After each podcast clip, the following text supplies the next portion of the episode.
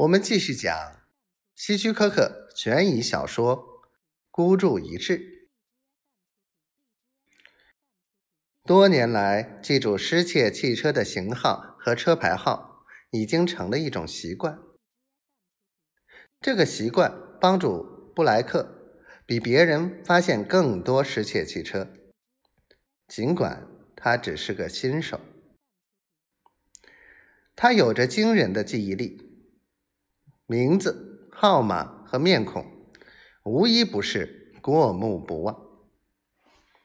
直到现在，他还能记得初恋女友的电话，记得自己每次任务中的一系列编号，记得抓到的第一个犯人的那张脸。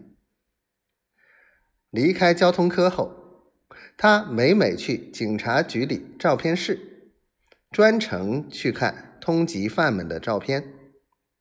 每年，他都会从街上的人群中、游艺场的电梯中，甚至是买热狗时，发现几个通缉犯。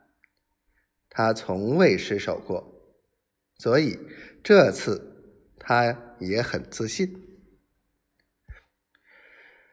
脸色苍白的布莱克过着简单的生活。单身的生活，他没有结过婚。他神话般的记忆力，他的吃苦耐劳，他的特立独行，这一切赢得了他的同事们的尊敬。随着岁月的流逝，他的职位也逐渐提升，但以他受到的教育和他的能力来说，他现在的职务已算是顶峰了。布莱克站了起来，他自然的记住了那个人所在画面中的出口，以此可以判断那人所在的区域是 F.F 区。如果赶在比赛结束之前，那么他只要从那个口进出去左拐。便可以找到那人，而现在比赛就快结束了。